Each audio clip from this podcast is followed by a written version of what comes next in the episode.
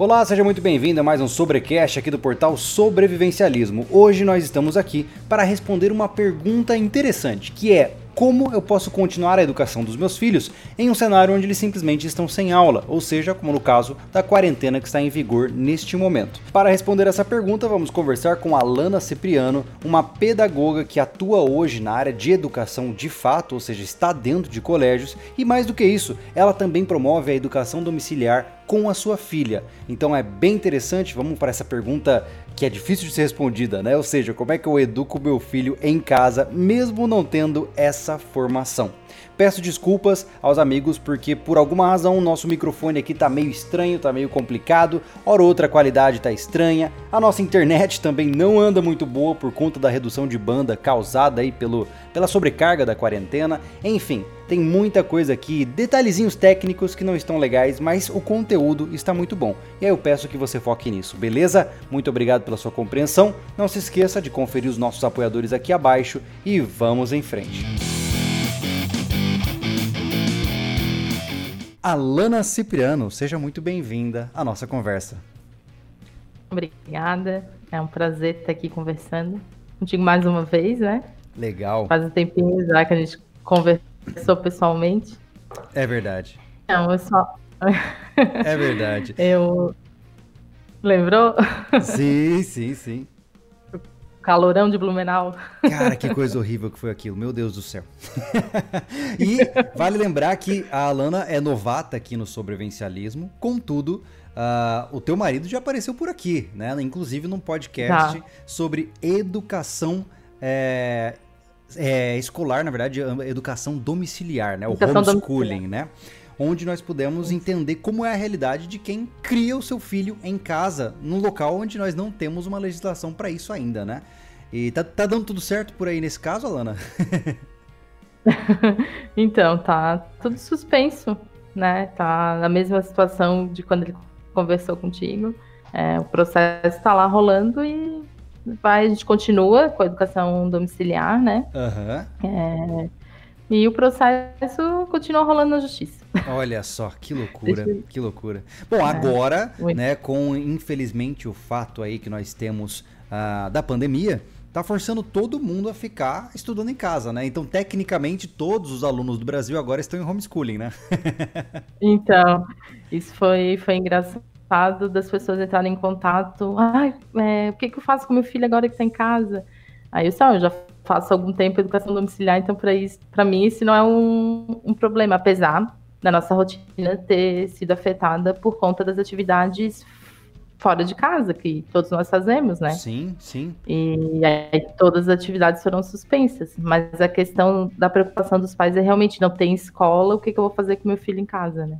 É verdade. E foi aí que surgiu a nossa ideia, né? Ó, mais uma vez, como sempre, a gente tem que ter algum probleminha técnico aqui. Alan, a gente tá com a sua câmera travada de novo, mas não tem problema, qualquer coisa só desativa a câmera e aí deixa a gente conversando aqui, vamos papear, focar no ah. áudio hoje. Aí depois a gente abre para perguntas também, tá?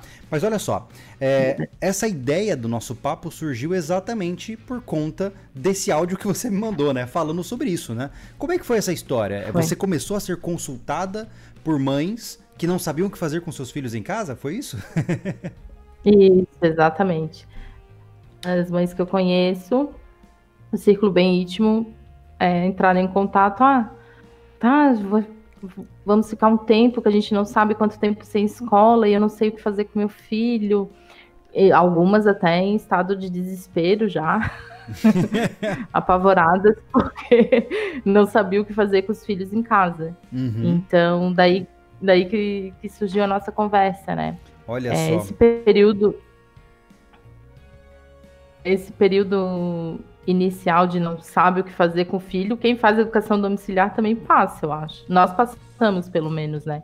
Com certeza. Porque é um período de, de adaptação, né? Você tem uma rotina e nessa rotina está incluída a escola uhum. e de uhum. repente a escola é tirada do da jogada, da né? rotina, né? É, e aí de repente jogada, você tem uma você tem uma, uma responsabilidade, eu diria, né? Porque nós conversamos aqui com economistas, nós conversamos aqui com doutores e tudo indica que o pessoal vai ficar sem aula por um tempinho ainda, né? Então, Exatamente. o que fazer para essas crianças continuarem com a educação em curso, né? E, e, mais do que isso, como nós pais, já com todos os problemas que nós temos, né? Uh, vamos lidar com essa situação. Isso é, um, é uma coisa muito difícil de ser respondida mesmo, né? Isso. Então, esse, é, a mesma forma como os pais sentiram agora, essa questão de tirar a, a escola da, da equação de repente, nós pelo menos tivemos isso no início da educação domiciliar. E é uma, um período de adaptação, em que todo mundo se adapta, né? Uhum. Inclusive os adultos, não são só as crianças, né? Nós passamos por essa adaptação agora com, com essa questão do isolamento, da quarentena, do, de muita, da maioria do, das atividades encerradas, né? Ficando somente atividades é, importantes mesmo, essenciais, né? É verdade, é verdade. E esse, e, e, Desculpa te, te perguntar rapidinho, é, só para a gente Pode. contextualizar, Alana, até para as pessoas conhecerem um pouco melhor, né? Como eu disse, a gente trouxe um, o histórico aqui da participação de vocês no canal, mas só queria lembrar, é, qual é a sua área de atuação hoje? Ah, é, acabamos pulando a parte da apresentação. Pois é, né? Se empolgamos no papo eu sou... aqui. eu sou pedagoga, trabalho como professora na rede municipal de Florianópolis e sou pedagoga há 10 anos. Na, na prefeitura eu trabalho há 8 anos já, como professora de anos iniciais, né? Do, seria do primeiro ao quinto ano. Uhum, então, uhum. essa é minha minha profissão, né? Legal. E você diria que com essa, esse olhar que você tem, é, naturalmente a sua formação sendo voltada para a educação, é, o que você faz, uma pessoa normal conseguiria fazer em sua casa com seu filho? Porque essa é a pergunta no final da história, né?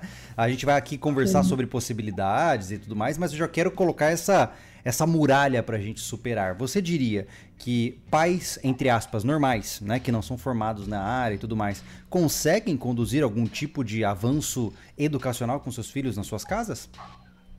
Conseguem. Legal. Conseguem, conseguem sim. Eu vou apresentar algumas propostas aqui que, é, que são propostas possíveis de, de qualquer pessoa aplicar. E, mas aí a gente tem a preparação, né? Então, mais do que qualquer pessoa sabe que a preparação é tão importante quanto o próprio agir, né? Sim. O planejamento e tudo mais. Mas é possível sim. E como e, que a gente começa? Então, esse período de adaptação, como eu estava falando, é um período em que nós adultos e pais, vamos refletir sobre como nós lidamos com a nossa própria rotina, a nossa própria vida, o que nós estamos fazendo no dia a dia. E isso aconteceu bastante com a educação domiciliar. O que, que nós estamos fazendo, o que, que nós estamos lendo, que atividades nós estamos fazendo em família.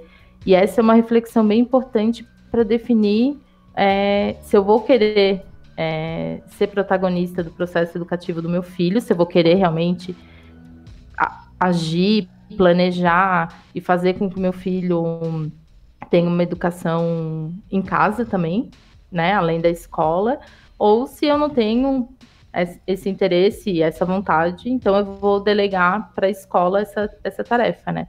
Uhum. E com essa reflexão, a gente tem que pensar que a educação vai muito além da escola.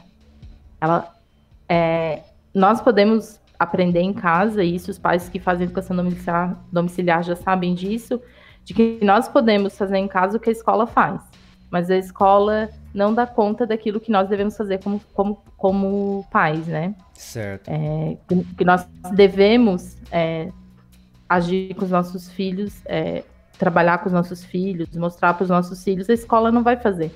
Uhum. O contrário acontece, né? Sim, com certeza, com certeza. E, Pode falar. E a tua pergunta sobre por onde nós começamos, a, a minha primeira dica aí, a minha, a, o primeiro passo que a gente pode dar é uma rotina, uhum. né? Isso independente da idade? Tem que ter, é, é, eu acredito que a partir dos dois, três anos já é possível estabelecer uma rotina com a criança, né? Uhum. Porque no, até os dois, três anos está muito na questão da, das necessidades básicas, né? Alimentação, troca de fralda, toda uhum. aquela o, banho, por mais que tu tenha uma rotina, a rotina ali ela é bem é, cansativa e para as necessidades mesmo do, do bebê, né? Seria um bebê, então tu tá sempre na função do bebê, do cuidado, da alimentação e tudo mais. Uhum. A partir dos dois anos e meio, três anos, já consegue estabelecer uma rotina em que tu pode incluir é, atividades realmente, vamos dizer assim, pedagógicas ou atividades educativas, né? Atividades educativas. Mas essa rotina, ela tem que ser realista, né? Hum. E flexível também. É. É, por exemplo, agora, por exemplo, se você não tem uma, uma rotina de leitura, por exemplo, de meia hora por dia, só porque tá na quarentena, no isolamento, vai colocar que todo dia vai ler três horas. Isso não vai acontecer. é, eu vejo que, é, na verdade, todo o nosso processo de quarentena, etc., as pessoas elas acham que elas vão mudar os hábitos muito facilmente. Não estou dizendo só de quarentena, estou me referenciando a qualquer momento da vida, né? O cara ele acha que do dia para noite ele Sim. pode incutir novos hábitos. E pior do que isso, né? Ele pode cobrar do filho hábitos que ele mesmo não tem, né? Você diria então é. que para que a gente possa é, eu vou tirando dúvidas aqui, tá? Se eu perder a linha aqui da conversa, peço desculpas. Sim, é a memória é curta e eu tenho que aproveitar para perguntar. Mas vamos lá. Sem problema. É, você diria então que eu, como pai, preciso ter uma rotina que providencie esse ambiente de estudo para o meu filho antes mesmo de pensar em incutir atividades educacionais para ele, é isso? Isso. Ah, entendi. É, o que, o que aconteceu conosco nesse processo de educação domiciliar é que nós nos tornamos autodidatas e nós tivemos que mudar a rotina para conseguir aplicar a educação domiciliar. Então, da mesma forma, agora, se você é pai e mãe que está em casa e na quarentena e quer que a criança leia ou faça alguma atividade de matemática ou alguma outra atividade, você tem, que começar por você essa, essa mudança, né? Uhum. Então, por isso que tem que ser uma, uma rotina realista. Então, a rotina. É difícil isso, né? Eu tô pensando aqui porque. É difícil. É, tudo bem, agora em é quarentena difícil. a gente pode criar algumas ideias interessantes, né? E pode criar algumas Sim. atividades extraordinárias. Contudo, grande parte da maioria de nós brasileiros, né, e eu me referencio à, massa toda, não tem hábitos muito voltados para, uh, ah, vamos dizer, para o autodidata, né? A maioria chega em casa cansada do trabalho, vai assistir novela, tomar uma cerveja e vai dormir, né? Então uhum. é, é, muito complicado e talvez seja por essas e outras que você mesmo já disse, né, pra gente que homeschooling não é para todo mundo, né? E não é para todas as realidades. É, é, é, correto pensar assim? É correto entender que, infelizmente, a maioria não vai conseguir fazer isso de forma tão fácil? Sim, ela é uhum. é, é difícil, mas porque a gente projeta é, metas muito altas. Então, assim, quando você pensa, ah, eu vou ter que ler com meu filho, aí você tem aquela cena de uma, uma cena de filme da criança sentada numa mesa, um ambiente silencioso, e hum. como se a criança e você fosse ler durante horas. Uhum. Isso não é, dificilmente vai acontecer, né? Então você tem que ser realista. Então, o, qual é a minha sugestão quanto a isso? 15 minutos. Eu aprendi com a educação domiciliar de que a qualidade é muito mais importante do que a quantidade, do que o tempo. Nesse caso, se você quer incluir atividades desse tipo para o seu filho, você tem que pensar na qualidade. Então, uhum. se você sentar 15 minutos com uma criança e ler para ela, ou ela ler, ou de repente fazer um jogo, é, jogar, um, fazer uma brincadeira 15 minutos, ela vai ter uma qualidade de, de aprendizagem e de interação muito maior do que às vezes sentado quatro horas na escola. Entendi. Então, assim, e naturalmente... você tem que ser realista quanto à sua rotina, né? E, essa, e essas atividades vão variar de acordo com a idade também, né? Se a gente puder. Exatamente. A gente pode, por exemplo, ir por faixa etária? Existe, assim, uma variação drástica entre faixas etárias e atividades que podem ser propostas? Eu sei porque nessa hora muita gente tá pensando, eu vejo até nos comentários, o pessoal fala assim, pô, mas me dá uma dica prática do que, que eu faço, né? E o pessoal quer, quer pular o conceito e já quer ir pra prática, né? É então, sempre assim, a é receita é mágica, vamos lá. É, então assim, legal você dizer isso, né? Eu acho que assim como em qualquer outra área não existe uma receita mágica que soluciona o problema de todas as famílias, né? Cada família vai ter uma realidade e uma dinâmica diferente, né? Mas já que tá todo mundo apressado, uh, Alana, vamos fazer o seguinte, vamos passar algumas ideias, depois a gente pode voltar para essa parte. Beleza. vamos lá. Uh, começando aí das vamos crianças lá, então. mais jovens, qual, quais são suas sugestões? Então, as mais jovens, é, elas têm um tempo de concentração menor. Quem tem filho de 3, 4 anos sabe, 5 anos. Eles passam muito tempo, às vezes, na frente da televisão porque aquilo chama muita atenção. Né? O colorido, a música, uhum. e eles querem, e vocês podem perceber que eles querem sempre repetir o mesmo desenho, né? Voltar sempre naquela Meu mesma Deus, música. eu não aguento mais Macha e Urso. Meu Deus do céu.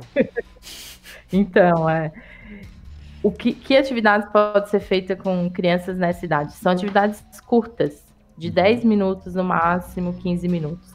Atividade que você vai ler para a criança, uhum. e aí tem que ser um livro curtinho. Aí você pode perguntar, é, aí vem a interação do adulto, né? A mediação do adulto. Perguntar quem aparecia na história, onde é que aconteceu a história. É, incentivar será que poderia essa acontecer... criação de história, você diria?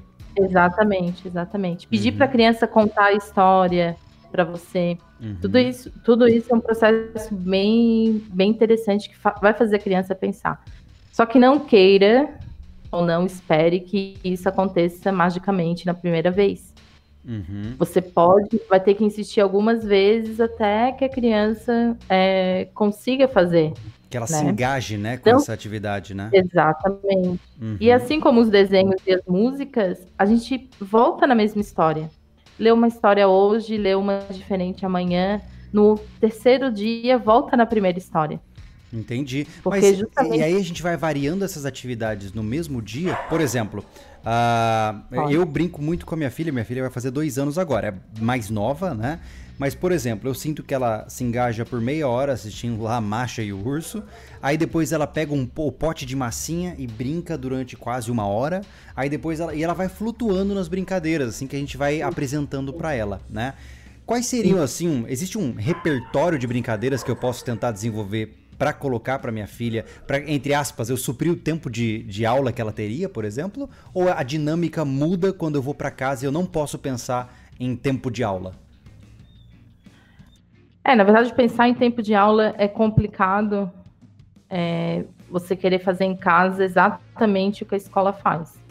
Eu acho, eu acho que é aí que está um, um dos grandes erros, talvez, de alguns as pessoas que pensam em educação domiciliar, sabe? Trazer a escola, o modelo da escola para casa, com horário, com disciplina. Uhum. Eu acho que você tem que pensar naquilo que você quer que seu filho aprenda, que é importante para a vida.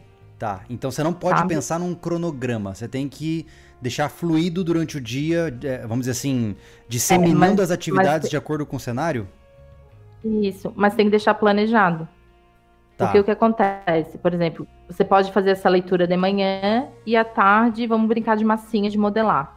E de uhum. repente fazer algumas letrinhas com a massinha, uhum, né? Certo. Começar a inserir as letras e tudo mais. E aí, de repente, à noite, a leitura. Então, tu intercala durante o dia pequenos momentos para essa criança menor uhum. com essas atividades. Certo. Com 10 minutos de manhã, 10 da tarde, 10 da noite. Se você perceber que a criança consegue ficar mais tempo, pode ser depois que a gente leu a história, ela pode pintar um desenho que tem a ver, ou desenhar sobre a história. Se for a criança um pouco maior, a gente pode escrever a lista dos personagens, colocar no, no, na parede, estimular o som, das, o som das sílabas, o som das letras. Então, tudo depende do tempo da criança.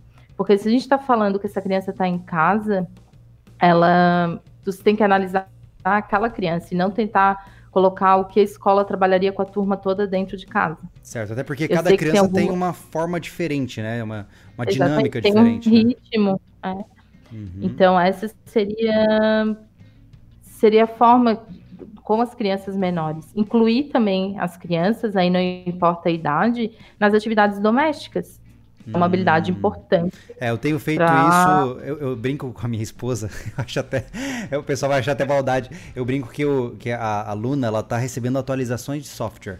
Então cada atualização ela vai ganhando funções. Então, por exemplo, agora eu chego, pego o meu copo sujo, falo assim: "Filha, leva para sua mãe e coloca na pia". Ela leva para mãe, fala assim: "Que maravilha, tô ganhando um robozinho".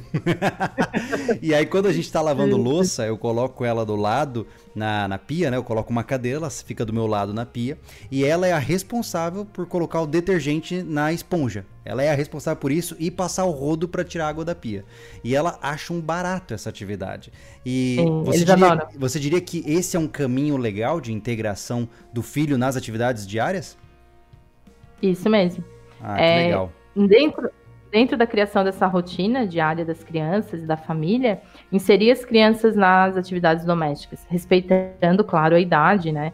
Você não vai colocar uma criança de dois anos lavar louça, três anos. Uhum. Mas ela pode colocar o detergente na esponja, ela pode secar a pia, ela pode levar a louça até a pia, tudo é, todas essas atividades colaboram não só para a questão da responsabilidade de, manter o ambiente limpo e Uhum. tudo mais, mas a questão também de coordenação, Sim, a é. própria Eu... coordenação motora, de levar o copo, levar o prato para não deixar cair. Sabe o que eu isso. percebo, Alana? Que é uma questão de paciência também. A gente tá. Eu vejo que o É. dia é, muita, é muito apressado. As pessoas não só são ansiosas, porque consomem mui- muita coisa que deixa ela estimulada, muito café, muito açúcar, mas também ela tem as pressões do trabalho, elas têm. Enfim, as pessoas estão aceleradas. E a criança, ela é naturalmente incompetente nas atividades, né? Ela não sabe fazer as coisas bem logo de cara, né? E, e eu sempre tenho muito cuidado com isso, sabe? Então, por exemplo, eu agora me obrigo, né, a tirar pelo menos meia hora por dia para praticar com instrumentos musicais. Eu gosto muito de instrumentos, então eu, hora ou outra eu tô tocando alguma coisa, me faz bem. E aí eu percebi que sempre quando eu vou tocar, a Luna sobe para ficar comigo e ela fica do meu lado e ela quer tocar junto. Aí eu falei, pô, cara, eu vou ter que abrir mão do meu momento de lazer, mas aí o que acontece? Ela senta do meu lado, eu ensino ela, ela já sabe bater as cordas do baixo, ela já sabe pegar a palheta pra brincar na guitarra, e eu tô inserindo ela nesse contexto, mas é. é pra- na perspectiva do adulto, puta, é um saco, né? Ficar ali in- insistindo, né? Então eu percebo que o maior problema não é falta de recurso ou falta de tempo, é falta de paciência mesmo, né? E como eu estava falando, a rotina flexível, né? De tu ter sensibi- é, sensibilidade, na verdade, de enxergar os momentos em que podem ser aproveitáveis também, Uhum. né? Num momento como esse da música, não era planejado de, de, né, de apresentar para ela os instrumentos, mas ela apareceu. Então, essa é uma oportunidade, já que ela está interessada. Então, e muito pelo interesse da criança. Ah, hoje a gente, nós vamos assistir um filme. E a criança, de repente, ah, eu quero assistir tal filme. E esse Uhum. filme pode ser. pode fazer parte da, dessa, desse trabalho que os pais estão fazendo por, suge- por sugestão da criança, não uma coisa programada. Também não, não é um.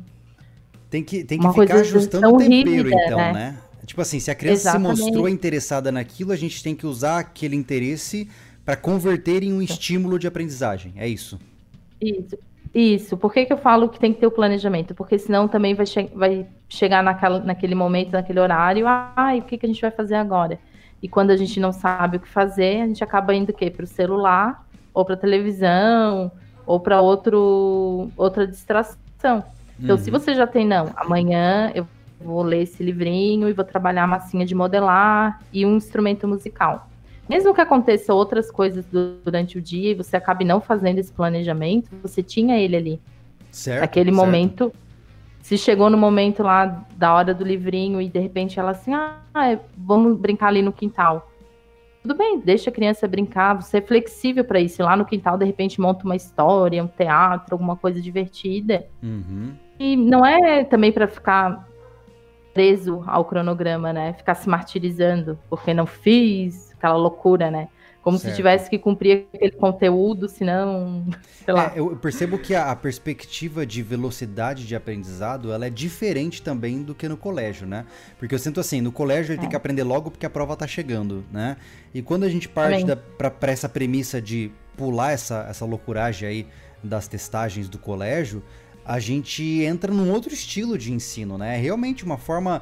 É, é assustador. porque É assustador. você não E sabe. é, a só. gente foi criado fora disso, né? A gente foi criado ali, Foi. robozinho, É. né?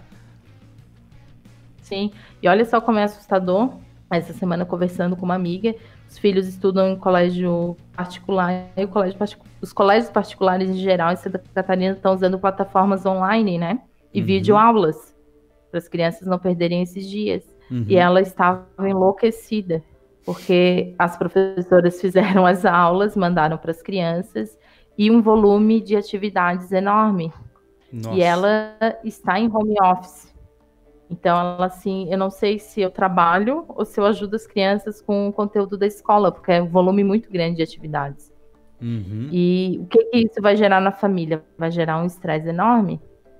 Claro, tá, com uma... certeza, porque de repente vem uma bomba de responsabilidades, né?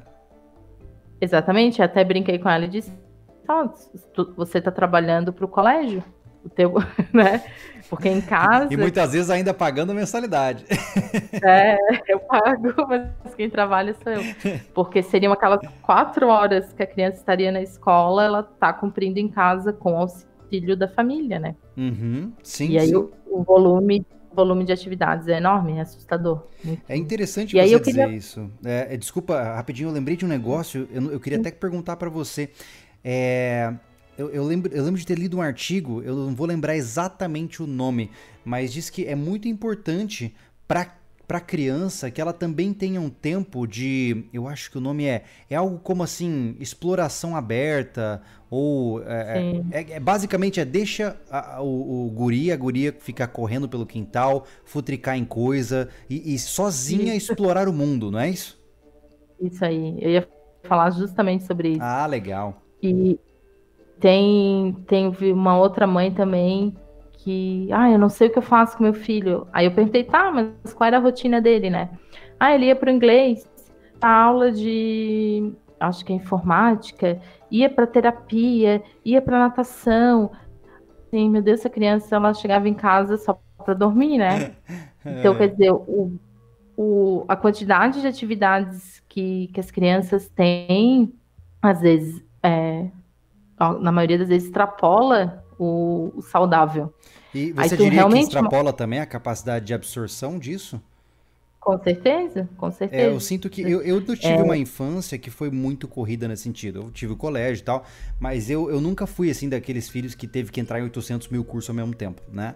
Mas eu sinto que eu tive amigos que foram, é, vamos colocar assim, né, na perspectiva financeira, muito agraciados e fizeram mil coisas durante a infância inteira mas eu sinto que não há uma diferença é, notável na performance, inteligência e capacidade dessa pessoa, sabe? Talvez essa, essa quantidade de essa agenda superlotada, ela realmente supere a capacidade de absorção de conhecimento da criança, né? Sim. E o cansaço, eu sempre penso no, no cansaço dessa criança, sabe? É. De não ter tempo para ficar sem fazer nada, né? Sim. E por exemplo, a minha infância eu lembro, eu ia de manhã para escola e muitas das tardes eu ficava assistindo sessão da tarde. E como era bom assistir sessão da tarde lá, tranquila. Dragon Ball Z. Sem, é, sem, sem nenhuma atividade extra. E eu fico espantada quando uma criança de 9 anos, essa, esse menino tinha 9 anos, e esse volume de, de atividades, né? E realmente, quando essa criança parou de ter tudo isso, ela agora com essa, com essa situação que nós temos, realmente a família, a mãe fica apavorada, a criança também fica muito muito perdida, porque ela já estava no ritmo. É uma quebra de, de... rotina, né? Exatamente, estava no ritmo de muitas atividades todos os dias, né? E de repente quebra isso, agora o que, que eu vou fazer em casa? Uhum. Essa é a uhum. pergunta, né? O que, que eu vou fazer em casa? Então, você, e assim, isso que você me disse a princípio dessas atividades foram para menores, eu imagino, né? Para crianças menores. Uhum. E conforme a criança vai crescendo, a complexidade vai aumentando, eu imagino, dessas tarefas, né? Vamos, vamos avançar Exatamente. nessa faixa etária? Vamos lá. Então, aí a gente falou de crianças de 3, 4 até 5 anos. Uhum. Esse tipo de atividades. Atividades mesmo é, mais voltadas à coordenação, pode fazer um circuito dentro de casa, né? Para pular, saltar, tudo isso. Tem vídeos é, na internet com, com alongamento, tudo isso. O alongamento e a atividade física pode ser aplicado em qualquer idade, né? Uhum. E aí, a, as crianças um pouco maiores, de 6, 7, 8 anos, a gente está no início da, da alfabetização. Uhum. Então a gente pode trabalhar com um tempo maior de atividades, cerca de 20, 25 minutos. Caramba, e ainda é Também muito pode pouco, né? colocar. é bem pouco, bem pouco. Pode colocar. Claro, eu estou fazendo uma média. Claro, Mas claro, existem criança crianças mais. mais tempo, entendeu? Por exemplo, hoje eu trabalhei com um menino de 8 anos pela internet, que eu estipulei 20 minutos de uma atividade. Uhum. E ele acabou ficando mais de 30. Olha eu sei só. que ele consegue ir além. Então Uhum. aí a gente vai medindo. Isso tudo os pais vão percebendo. Se a criança tá ali na atividade, tu viu que ela quer fazer mais, que ela pediu, você continua, vai no ritmo dela. Uhum. Sempre, sempre de olho, né? Se ela se cansou e já jogou de lado, de repente muda e depois volta naquela, sempre com essa flexibilidade. E aí, com 6, 7, 8 anos, a leitura passa a ser também bem importante. Ler para eles em voz alta é muito importante. É mesmo. E depois. É, Por que, que, por que, que é tão importante assim? Porque eu desde já já brinco bastante com. Tudo bem, é que a, a gente em casa é bem. Eu sou um pouco doido, né? Se qualquer um que acompanha a família Lobo sabe que eu não sou muito normal. Mas é, eu sempre dramatizo muito pra Luna. Eu brinco muito com ela de forma teatral. E eu percebo que ela, Tá. ela, ela fica entretidaça nesse processo. E por que, que Sim, isso é é importante ótimo. pra crianças, especialmente pra crianças mais velhas? Nesse caso, a leitura em voz alta ela estimula a, primeiro a atenção. Se tu dramatiza, se conta história como contador de histórias, a criança fica encantada. É, eu, eu, Eu, eu brinco dizendo que um dos melhores investimentos que eu fiz foi fazer um, um curso de contação de histórias. É, foi uma coisa incrível e me ajudou muito na vida. Só, só para ter noção o poder que tem a contação de história, na sala de aula, quando eu vejo que eles estão agitados, tipo, terminou aquela atividade, eu dou aula para criança de 6 anos, né? Nossa, meu Deus Quando do eu tô agitada, é, aí são 25 crianças. Não são. É Não, muito não- amor não ao é uma coração, é muito amor. E aí, quando eu vejo que eles estão agitados, eu bato palma três vezes, eles já sabem o que, que é, eu vou contar a história. Todos eles param onde eles estão. Olha não- é um poder mágico que tem a contação de história. Eu recomendo a Sabem todos que que, não- estejam, a todos que estejam nos ouvindo agora, procurem por contação de histórias. A contação de histórias era a forma de passar a história humana pra frente, né, nos períodos primórdios da Terra. E foi uma coisa que foi perder, foi perdida não, né? Ela foi mudando de característica e hoje você tem os artistas que são contadores de história versão atualizada, digamos assim.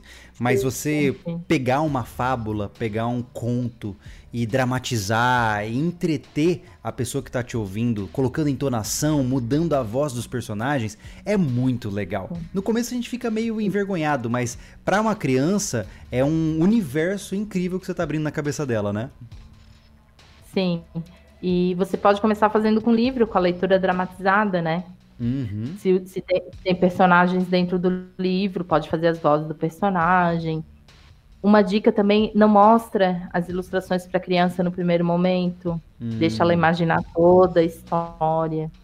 E quando você conta uma história, é, não precisa ser uma história literária de um livro. Você pode contar uma história da vida também. Uhum. Algo engraçado que aconteceu, uma coisa curiosa, um lugar que você conheceu. Pode começar por coisas da, da vida, que também são importantes. Então, a contação de história é bem, bem importante, ela fascina. E como eu falei, não mostrar as, as imagens no primeiro momento do livro, Uhum. a criança realmente imaginar. Entendi. Depois, e depois mostrar e, e fazer relação com o que ela imaginou, né? Ah, eu não imaginei que ele era assim, ou que tal lugar era assim. Fazer a criança falar um pouco sobre o que ela imaginou, isso é bem importante. Certo, certo. E, E desculpa, Ale- continue. Uhum. E a contação de histórias a gente, é, tem esse poder de encantar. Ela encanta os adultos, né? Todo mundo gosta de ouvir uma boa história. É verdade, é verdade. E todo mundo gosta de ouvir uma boa história. Você não tem como- recomendaria que, por exemplo, todo pai tivesse aí um, um livro de fábulas ou alguma coisa? Porque eu sei que tem muita gente que não tem como tirar muitas e muitas histórias da cabeça, né? E eu lembro quando eu era Sim. menor, eh, minha mãe tinha, e ela lia pra mim, o livro do Fábulas de Esopo, né? E era um Aham. livraço, era super legal, né? E, e eu, eu vejo que ele é um repertório muito bom para você utilizar com seu filho. Você diria que é um caminho legal? Sim, esse é muito bom. E ele tem já em PDF disponível. Uhum. Então, quer dizer, de repente não tem o livro físico, tem o. Eu sou fã do livro físico, né? Acho que o livro físico ele tem todo um, um encanto, uma magia que nunca vai se perder. É verdade. Mas numa uma situação que não tem um livro, busca os livros online. Uhum. Também, né? Os online ou em PDF, o arquivo em PDF. Uhum. É, além desse de, do Esopo, outra indicação também são as histórias indígenas.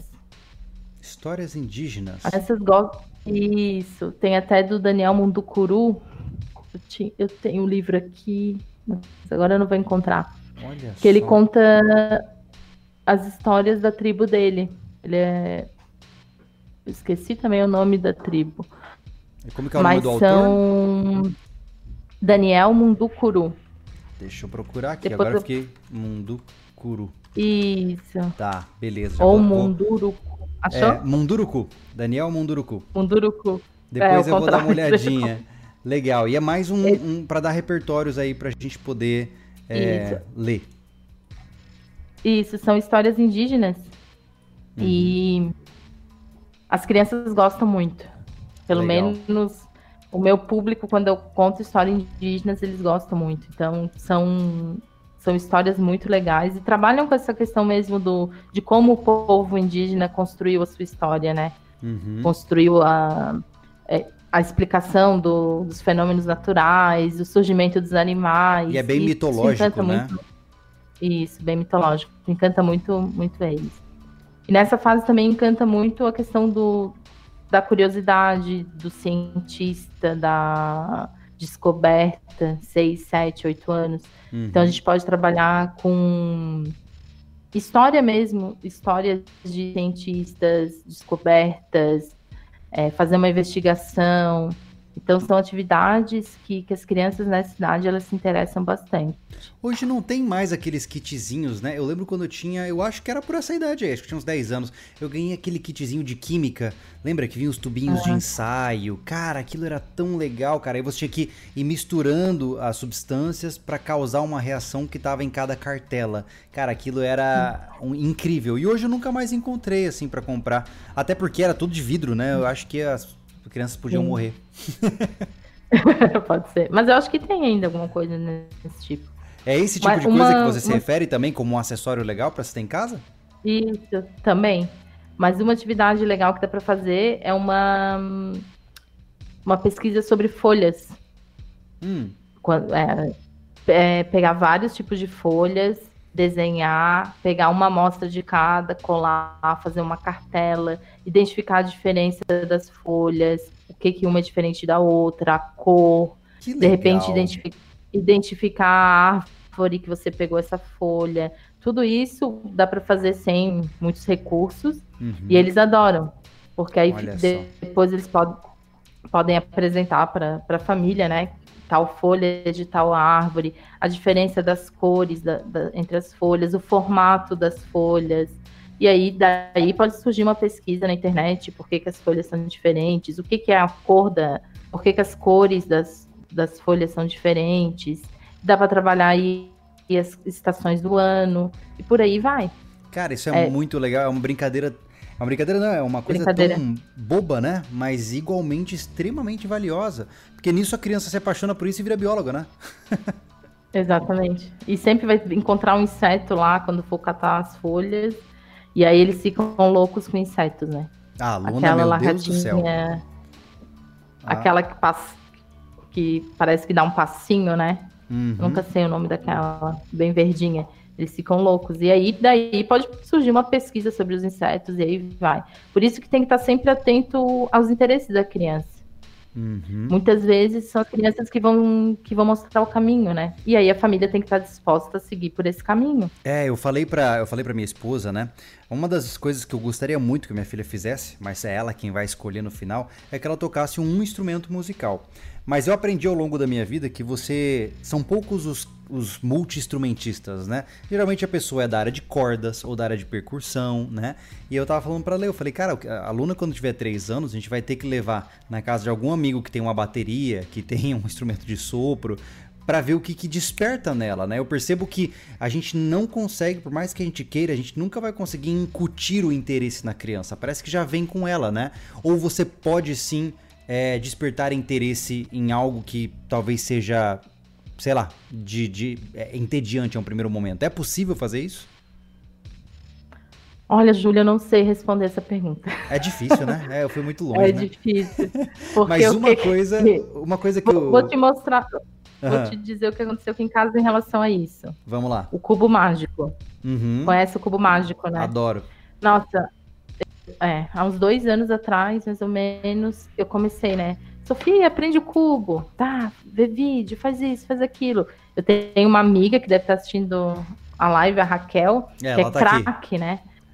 Tá aí a Raquel, que é craque no cubo mágico. Eu disse, Sofia, aprende com a Raquel, nada. Sofia não quis nada com nada com o cubo. O cubo ficava aqui na prateleira. Acho que faz umas duas semanas, Sofia pegou o cubo, umas duas, três semanas. Em uma hora aprendeu. Aí ela disse, oh, mãe. Em um minuto, dois minutos, aprendeu. Aí eu disse, meu Deus, sério Ou seja, isso? lutando à toa, né? Foi lá e resolveu depois.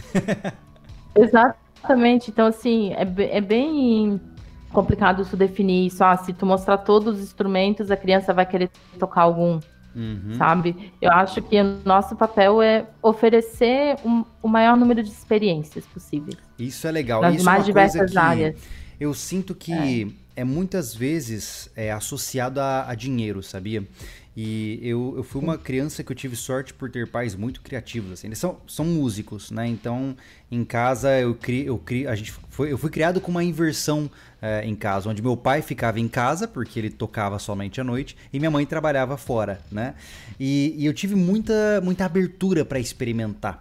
Sempre quando eu falava, pai, eu queria aprender. Pô, cara, eu já tive cada hobby completamente alucinado, assim, sabe? E, e quando eu queria aprender alguma coisa completamente diferente, eles não fechavam as portas para aquilo. Mesmo que fosse algo que possivelmente era caro, eles me apresentavam uma versão barata daquilo.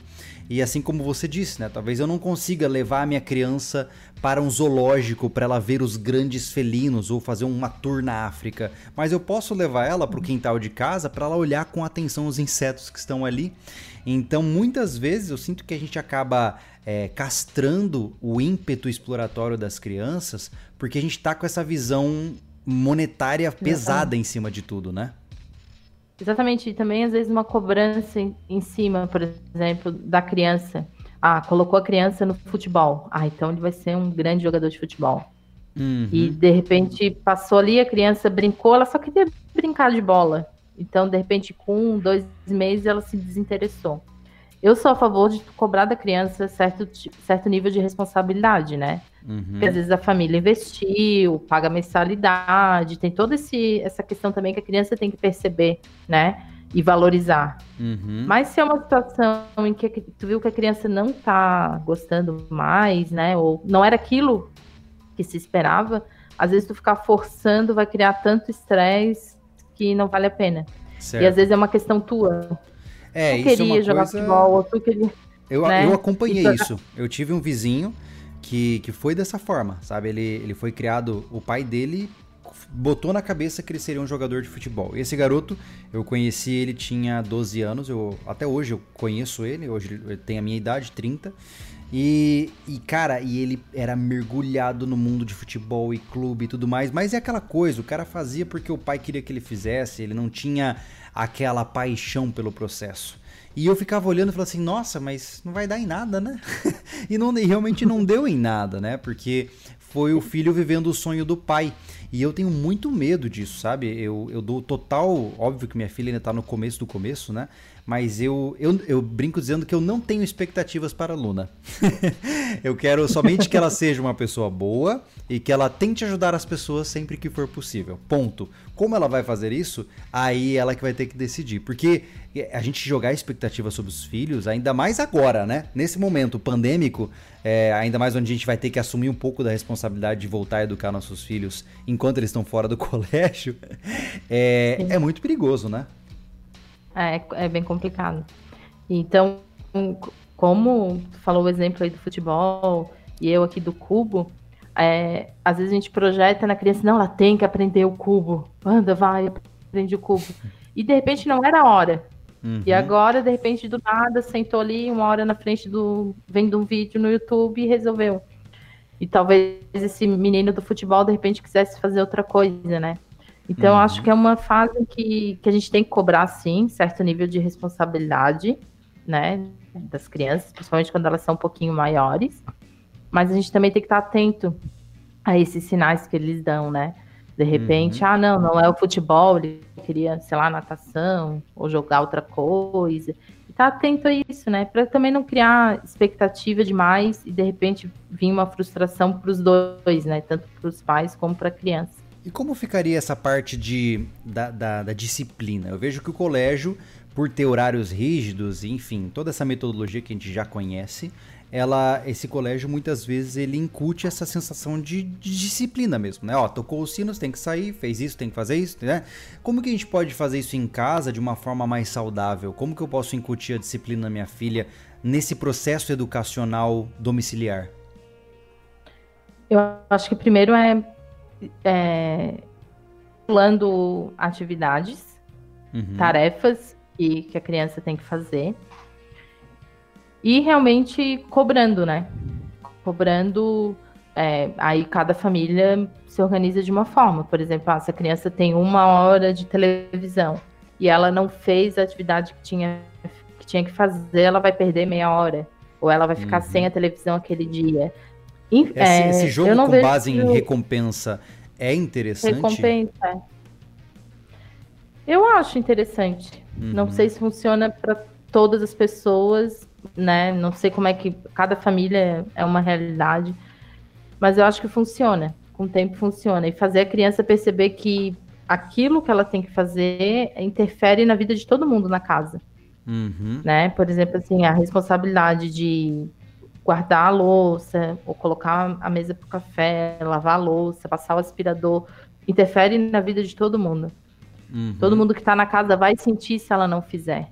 Certo. Se ela fizer, ela está cumprindo com a atividade, de, com, com o dever dela dentro da família de manter a, a casa limpa, o bem-estar e tudo mais. E eu acho que numa situação como a gente está vivendo dessa, desse vírus, é importante estimular a responsabilidade quanto à higiene, a limpeza da casa. Legal, é. legal. E, e a, isso vai avançando e depois a gente estava aqui no, na casa dos oito anos, né? Uh, Obviamente, depois de um tempo, a gente já chega próximo da adolescência e o bicho pega, né? Tira, é, aí agora o, o drama é tirar da frente do computador. Ou tirar de dentro do quarto, né? Aí é um caso sério. É, e, então. E isso que eu te perguntar, que como é que fica o papel? Como é que fica o papel de celulares, computadores e coisas do gênero? Ai, aí, olha, nossa, aí é um caso para se pensar muito. é, de novo, de novo, tem que enxergar os interesses desse adolescente. E uhum. na adolescência, geralmente, eles não falam dos interesses deles. Meio que tem que arrancar deles de alguma forma. Uhum. Então, é, é complicadíssimo. É a fase, eu acho que eu vejo que é a fase mais complicada aí de tu propor algo. Para nesse tipo, por exemplo, a criança que não nunca viveu essa questão de, de, é, de estar fora da escola, de talvez fazer uma atividade pedagógica, educativa em casa, ela vai sentir muito. Uhum. Se for um adolescente, ela, ela vai ser difícil colocar rotina para um adolescente se ele nunca teve rotina. Certo. Vai ser difícil estipular o tempo, vai ser bem complicado. E aí é uma guerra de, de braço, né? O quanto você vai manter, insistir para o melhor para o seu filho e para a família, e quanto você vai ceder.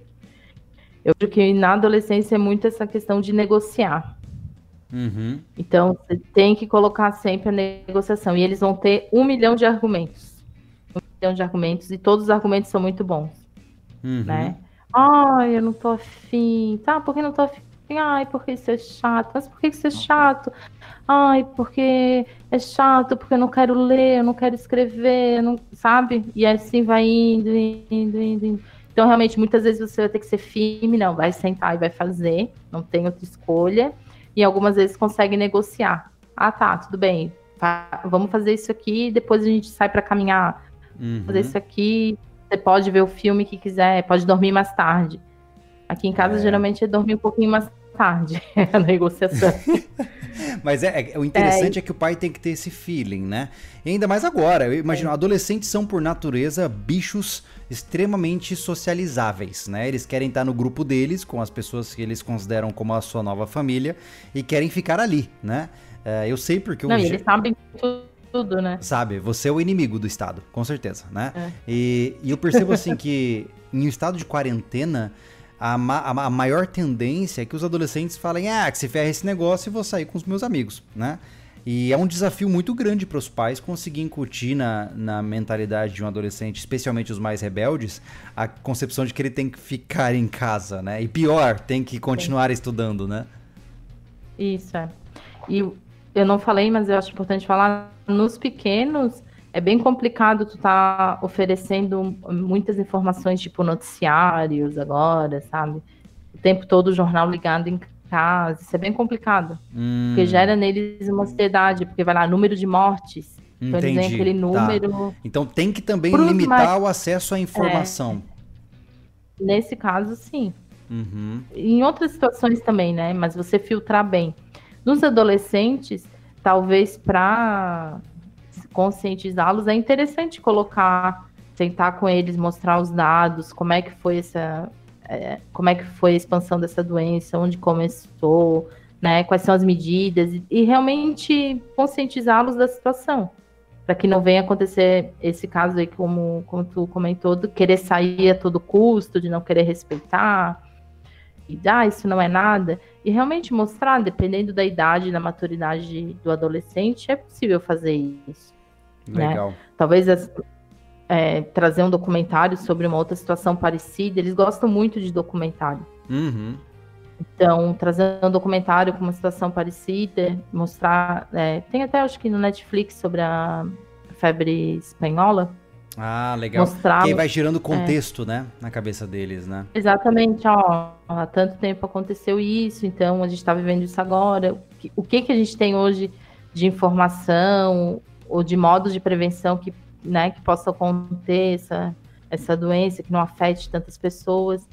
Então é, é, isso, mostrar mesmo a realidade, começar a, a colocar também a responsabilidade um pouco para eles, né? Para eles pensarem sobre o assunto e tomarem a, a decisão correta, né? Nesse caso. É, eu acho que. Mas é bem complicado. Vou te dizer que é eu, eu fico pensando aqui logo de cara que ser pai não é fácil. Eu fico, eu fico surpreso de ver tantos seres humanos bons andando pela rua hoje em dia. Porque, cara, não é, é fácil transformar um indivíduo, um feto, em um indivíduo proativo na sociedade, né? Não, não é Ó, já vou pedindo pro pessoal, gente, se vocês quiserem, se vocês tiverem dúvidas, quiserem perguntar coisas específicas, quem tá assistindo a gente agora, já vai jogando aí que a gente vai entrando para as perguntas em breve também, beleza? É. Mas, mas e aí, Alana, qual é o próximo passo? O que, o que, que a gente não conversou aqui que você sente que é importante? Que dicas você pode trazer para as pessoas? Beleza, tem duas dicas bem importantes. Local para fazer essas atividades. Se for uma atividade mais mesmo é, direcionada de escrita, leitura, uma atividade matemática, separar um lugar especial para isso precisa ter uma super mesa, um super. Tipo um cantinho do estudo, assim. Um cantinho do estudo, pode ser até na mesa da cozinha mesmo. Uhum. Organizar para que naquele horário aquele espaço seja o espaço de estudo. Isso é bem importante. Uhum. Para a criança começar a ligar o modo, ó, agora a gente vai sentar para fazer a leitura ou para fazer atividade de matemática. Sim, ela sabe que quando ela está ali, ela vai é, aprender, né? E ajuda na concentração. E também deixar esse espaço sob responsabilidade da criança. Depois que a gente terminou, você recolhe o lápis, recolhe o material, guarda o material. Isso tudo vai criando um hábito, né? Uhum. Outra dica importante são os jogos. Os jogos são ótimos. Não Ah, precisa. Os de ser- tabuleiro, você ser- diz? po- Pode ser os de tabuleiro, mas dominó, as crianças adoram. Baralho, as crianças gostam. É, jogo de. A gente co- eu conheço como Cinco Marias. Muita gente conhece como ped- Cinco Pedrinhas. Que joga Ah, com pedra mesmo. Ah, tá, sei, sei, sei É. qual é. Sei. Que joga pra joga cima pra ter tem pedra pra pegar. cima e pega as outras, né? Isso. Esses são jogos que, que não tem erro, assim. As crianças gostam muito. E os jogos de tabuleiro também. Xadrez, dama, detetive, qualquer tipo de jogo, as crianças geralmente gostam. Né? É difícil encontrar uma criança que não goste de um jogo. E os adolescentes gostam também. E aí vem um, um outro tipo de jogo. Aí são jogos de computador que você pode também colocar na rotina. Não tem problema nenhum Uhum. de colocar lá na, na rotina uma hora de jogo, no, tá, o jogo livre, né, para ele escolher o jogo que ele quiser. Jogos de RPG dos adolescentes também. Legal. Eu tô começando a aprender sobre isso. Legal. É, eu mestrei, que- eu mestrei RPG por um bom tempo e eu sei o quão legal é. Ai, que bom, vou pedir dicas. Vamos, Então, vamos fazer uma sessão de D&D. vamos, vamos. É, e eu, foram essas duas dicas que, é, que eu falei aqui, do local apropriado e dos jogos. E aí, coloca os jogos também na rotina.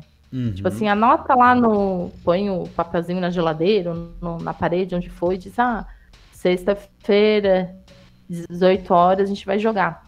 E, e não, não estipula um tempo.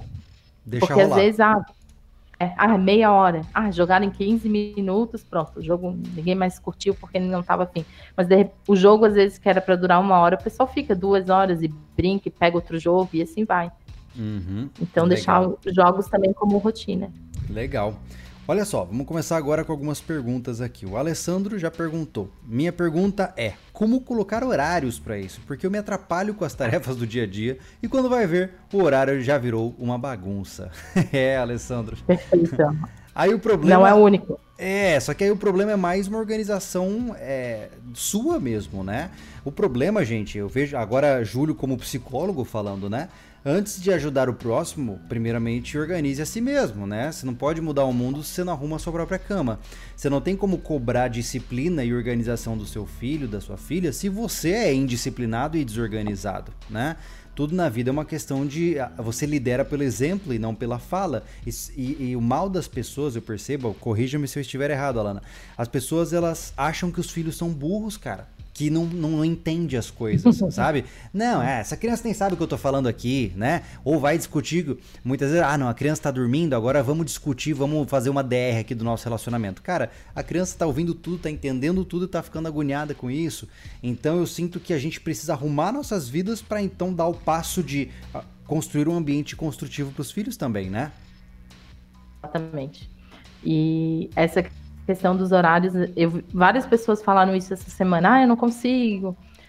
Começa anotando os horários que mais abrangentes. Por exemplo, se você acorda até as nove, então coloca que você vai tomar café até as 10. E depois das 10 às 11 você vai, né, organizar a casa e tudo mais, tem o almoço. Então, de repente, joga as atividades para o turno da tarde, que tá mais tranquilo. Né? Uhum. É- essa é uma dica de ter essa flexibilidade. Quem acorda mais tarde, de repente joga as atividades para o turno da tarde. Mas Legal. uma coisa que eu, é, mais uma, uma coisa que eu digo é se você não cumprir, se colocar só no papel e não se esforçar para cumprir, ele não vai acontecer. E não desistam se você não conseguiu cumprir um dia ou não conseguiu cumprir um horário. Mantenha a partir dali. Uhum. Por exemplo, hoje eu, eu, eu tenho horário de estudos à tarde, né? Que eu tenho organizado. Hoje eu não consegui cumprir o, o horário do estudo que eu tinha que fazer. Aí eu vou me martirizar. Ah, isso aqui não funciona, não. Amanhã eu volto e cumpro aquele horário. Ou recompenso mais tarde, ou eu cumpro o horário. Mantenha o cronograma, mesmo que falhou um dia ou que falhou é, um horário. Por quê? Porque vão surgir imprevistos em que você não vai conseguir cumprir aquele cronograma, aquela rotina naquele dia. Sim. Alguém vai ficar doente, você vai ter um, um compromisso fora de casa, ou você vai ter uma festa, alguma coisa, e você não vai cumprir. E não é porque não cumpriu naquele dia que no outro dia não segue, tem que seguir. Eu vejo é. que é igual, é, que nem quando meu treino de corrida, mesma coisa. Tá lá o treino marcadinho nos dias certos, mas se em um dia você falhar, você faz no outro, tá tudo bem, né? Só não pode tornar hum. essa falha um hábito, né? Exatamente. E outra vantagem de tu manter uma rotina assim, mesmo a gente estando nessa situação, é que chegou no final do dia, tu viu que o dia foi produtivo. Você fez algo. Uhum. Eu vejo que as pessoas muitas vezes estão apavoradas nessa situação porque passou o dia todo e ela não fez nada. Não, ela fez várias coisas, mas ela não enxergou lá o que ela fez. Sim. Quando você coloca a rotina no papel, você está enxergando, olha, eu acordei esse horário, fiz o almoço, agora eu fiz uma leitura, depois eu brinquei com meu filho, a gente assistiu um filme. Então, quer dizer, você consegue enxergar o teu dia muito mais produtivo. E não dá aquela insatisfação no final do dia, pô, não fiz nada, fiquei na frente da televisão, fiquei no celular e acabei não fazendo nada. Ah, sim, com certeza. Isso eu acho bem, bem importante para manter também a sanidade, né, nesses dias. É verdade. Olha só, o Elias B. disse: pode jogar jogos de celular um pouco? Cara, difícil. Claro. Sabe o que eu percebo, Alan? A gente entra num problema complicado. Eu, eu sou um gamer, né? Eu gosto de jogar, eu adoro jogar. Só cara, na minha perspectiva, assim, não existe uma hora de jogo. Esse é o problema. Os jogos hoje, eles são construídos de uma forma onde o comprometimento que você tem que incutir no jogo para ter algum resultado satisfatório, ele é, ele é, é muito grande. Então, para eu jogar e ficar minimamente satisfeito, tem que jogar umas 4 horas. E aí isso é um problema, porque a estrutura do jogo me força a jogar esse período para que eu me sinta feliz, né? É, é. é complicado isso, né? É bem complicado.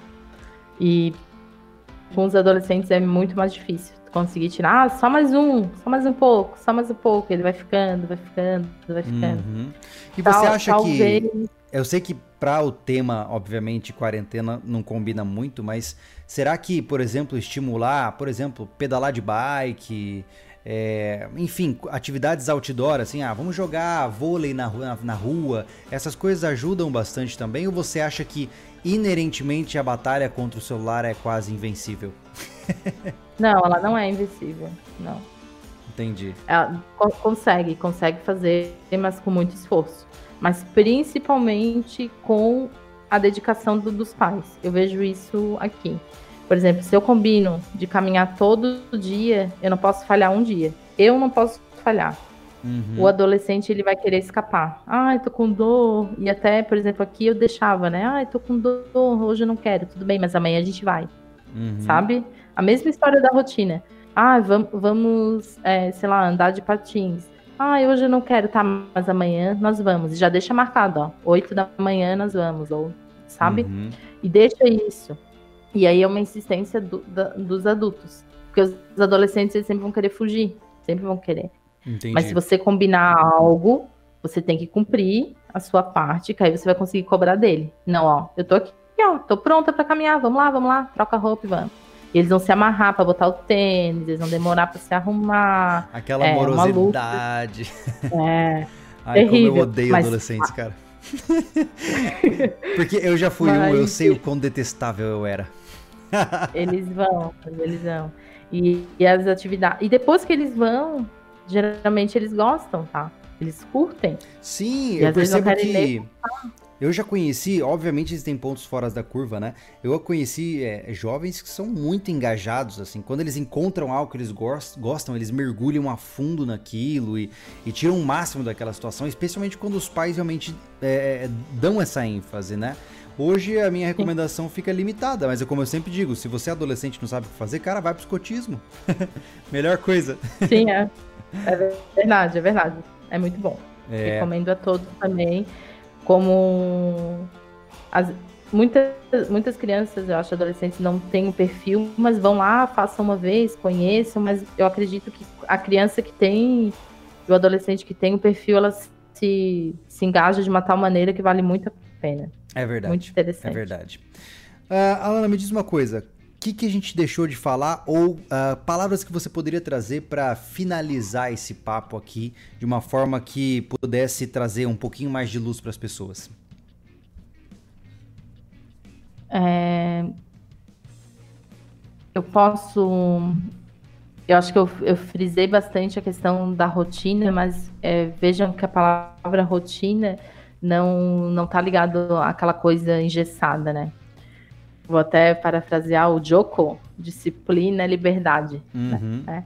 Quando você tem uma, uma, rotina de atividades em que você produz, que, as, que essas atividades são produtivas, tanto para você como para os seus filhos, é, ela gera liberdade de tu fazer muitas outras coisas. Uhum. Né? Então, às vezes as pessoas pensam, ah, não, só faz rotina, escreve, fica engessado no horário. Não a rotina, ela, a disciplina em seguir a rotina, o empenho da família, tudo isso vai passar para a criança coisas, é, valores e fundamentos muito importantes que elas vão levar para a vida. Mas exige, ter... exige empenho, né, por parte dos pais. Exige não empenho, vem sem é, esforço, é, né? Empenho dos pais. Não vem sem esforço. Por exemplo, assim, no, na descrição do vídeo vocês vão ter, ver que tem alguns sites ali com, com jogos, plataformas de aprendizagem. Elas estão lá mas se as famílias, se os pais não, não incentivarem, não sentarem do lado dos filhos, mostrarem como é que funciona, estarem acompanhando, não, não vai acontecer, não acontece. Então, por isso que, que eu disse algumas vezes que a educação domiciliar ela é difícil e ela não é para todas as famílias, porque tem que ter esse empenho, essa força de vontade de fazer, né? Essa disponibilidade mental, né? é, disponibilidade mental de de buscar e se interessar. Uhum. Eu queria abrir um parênteses, mesmo... Alana, só para responder uma dúvida bem rápida aqui de um apoiador do canal, o Bruno. Ele perguntou Sim. uma coisa que eu acho legal a gente talvez só rapidamente pincelar antes da gente concluir. Que ele fala assim, ó, em relação à produtividade, vale para crianças? Por exemplo, tem pessoas que são mais produtivas à noite ou na parte da manhã. Isso vale para elas? Olha, eu acredito que, que vale sim. Uhum. Tem crianças que, por conta do, da rotina de sono, da família, que vão dormir muito tarde, elas vão acordar mais tarde, às vezes vão acordar não muito dispostas para fazer alguma atividade, então talvez essa criança tenha que fazer as atividades à tarde. Então e tem também que ter tem filho, a né? questão, né? tem que ter filho, tem que perceber mesmo o tempo da criança, mas é, não pode também deixar a criança perceber que, que toda vez que ela abrir a boca, tu vai desistir do, da atividade, vai desistir, entendeu? É. Aí também elas podem pegar essa falha tua e Santa mãe. se aproveitar. Ah, eu, eu, já tô elas pensando aqui, cara, é, é, é difícil. É, quanto mais a gente conversa, né? E agora que eu vi, temos uma hora já de papo aí. É, eu, tô, eu fico pensando aqui na, nas implicações que isso traz, né? Para pais. Por exemplo, eu trabalho em casa, mas obviamente que nem agora são 8 horas da noite, eu ainda não parei de trabalhar, né? E eu vou terminar de trabalhar e eu ainda quero dar essa atenção para minha filha, né? Mas muitas vezes, talvez o pico de interesse, energia positiva, digamos assim, dela, tava no começo da manhã, quando eu não estava presente, né? Então, tem tantos desafios envolvidos nisso e agora nessa época de quarentena, eu acho que é um momento que a gente pode usar para nos reaproximar dos nossos filhos, né? Quem não está trabalhando é o momento para sentar com o filho e conhecê-lo. Eu, cara, tem gente, eu te digo isso com propriedade porque eu já vi muitos, tem gente que não reconhecem sequer uh, que o filho gosta de X coisa ou Y coisa porque ele nem vê o filho durante o dia. Chega em casa cansado, dorme e acorda no dia seguinte, leva o moleque para a escola, dá tchau e vai embora, né? Sim. Acontece bastante isso de, de interagir muito pouco com o filho, né? E como, como eu citei lá no começo, falei no começo, tem crianças que têm uma carga de atividades muito grande. Então, uhum. tem crianças que passam o turno integral na escola, são oito horas dentro da escola, né? Uhum. Então, realmente, quando se vem dentro de casa com os pais, é, pode acontecer realmente essa questão do desconhecido, né? Sim, com certeza. Desconhecido dentro de casa. É, então, por isso, que é, isso que é importante uma reflexão. Quando uma pessoa, se a pessoa sentiu esse sentimento, acho que talvez essa é uma boa rota de conclusão. Se a pessoa, ao ver o filho em casa e não no colégio, sentiu, meu Deus, o que eu faço com esta criança, é porque ela não a conhece, né? É, no sentido de que talvez você não saiba se relacionar com seu filho, porque as rotinas estão uh, fazendo esse distanciamento, né? Vocês têm uma relação funcional e não necessariamente uma relação profunda. Tô equivocado? Não, tem toda a razão. É legal, bom. Eu acredito. É, bom eu saber acredito que eu não tô tão longe. Aconteça. eu acredito que isso aconteça mesmo. Cara, isso é e uma grande talvez toda, esse- toda essa situação que ninguém gostaria de estar vivendo sirva para aproximar né, os pais dos filhos e estreitar esse, esse laço e trazer coisas boas disso tudo. Legal. Desliguem a TV. Ó, dica massa, tá? Vocês, quando crianças, já passaram por isso, sabem que é legal. Desliga o registro da casa de luz, acende umas três velas, fica em volta da mesa e começa a conversar. É incrível o resultado disso. Não é verdade? É verdade. Alana, eu tenho que agradecer verdade. a sua presença. Muito legal ter aqui você conversando sobre essa situação. É, rep- repito, né? Infelizmente, não existe caminho fácil, mas a nossa responsabilidade é a maior que existe, né? Que é de deixar um ser humano que vai é, prolongar a nossa existência nesse planeta e deixá-lo da melhor forma possível. Isso até isso me assusta. E ainda assim eu tô aqui no desafio. Então vamos bater no peito e vamos em frente, né? E eu agradeço por você estar aí se disponibilizando, trazendo essas dicas pra gente, né? É, inclusive, reforço pro pessoal, gente, olhem os links nos comentários aí. Você deixou até um, um- um grupo ali no comentário, não é, Alana? Isso, aí eu fiz um grupo do WhatsApp, porque eu comecei a receber perguntas de, de mães, de conhecidas, e aí eu fiz o grupo para colocar hum, algumas dicas, algumas informações sobre atividades que, po que possam ser feitas com as crianças né, e adolescentes. E aí o pessoal, eu estou colocando, mas as outras pessoas- mães estão entrando ali também colocando algumas coisas bem interessantes, discussão, perguntas. Então, Olha quem só. quiser entrar lá, fica à vontade. Pra entrar é só clicar no link ali e a pessoa já faz parte desse grupo aí pra tirar ideias para os seus próprios filhos, correto? Isso aí, isso aí. Que legal, melhor impossível. Alana, palavras finais pra gente poder descansar e, obviamente, cuidar dos nossos filhos. Não, quero agradecer a oportunidade de trocar essa ideia. É, eu acho um tema bem, um tema bem caro para mim, a educação, principalmente quando a gente envolve as famílias, né, como protagonistas nesse processo. Não é fácil. Quem está aí há bastante tempo no processo de educação domiciliar sabe que os desafios eles não acabam. Mas eu vejo muitas coisas boas, vi muitas coisas boas e vejo muitas coisas boas surgirem da, da minha experiência, né? É, o, apro a, a proximidade que os pais têm dos filhos, o, a intimidade, a, a confiança, tudo isso é gerado. Então, é difícil, mas vale a pena, assim, tirar um tempo. E mesmo depois que, que as aulas voltarem ao normal, continuar com algumas dessas, dessas atividades que vocês iniciaram aí por conta do, do isolamento Legal. e manter-se firmes. É. Maravilha, maravilha. Então, senhoras e senhores, eu agradeço a presença de vocês. Lembrando que este podcast estará disponível daqui a um tempinho somente lá no SoundCloud, Spotify e iTunes. E ouçam a nossa amiga. Esse é o caminho para vocês começarem a, a se ampliar em termos de educação em um sistema que mostrou-se bastante frágil, muito perigoso, né? E nós temos tempos difíceis pela frente. Então, talvez, talvez seja interessante a gente pegar um pouco mais da responsabilidade do- de criar os nossos filhos de volta pra gente. Não é mesmo? É isso aí. Então tá bom. Uma boa noite pra vocês, pessoal. Um bom descanso. Nos vemos na próxima live, no próximo vídeo e até a próxima. Valeu.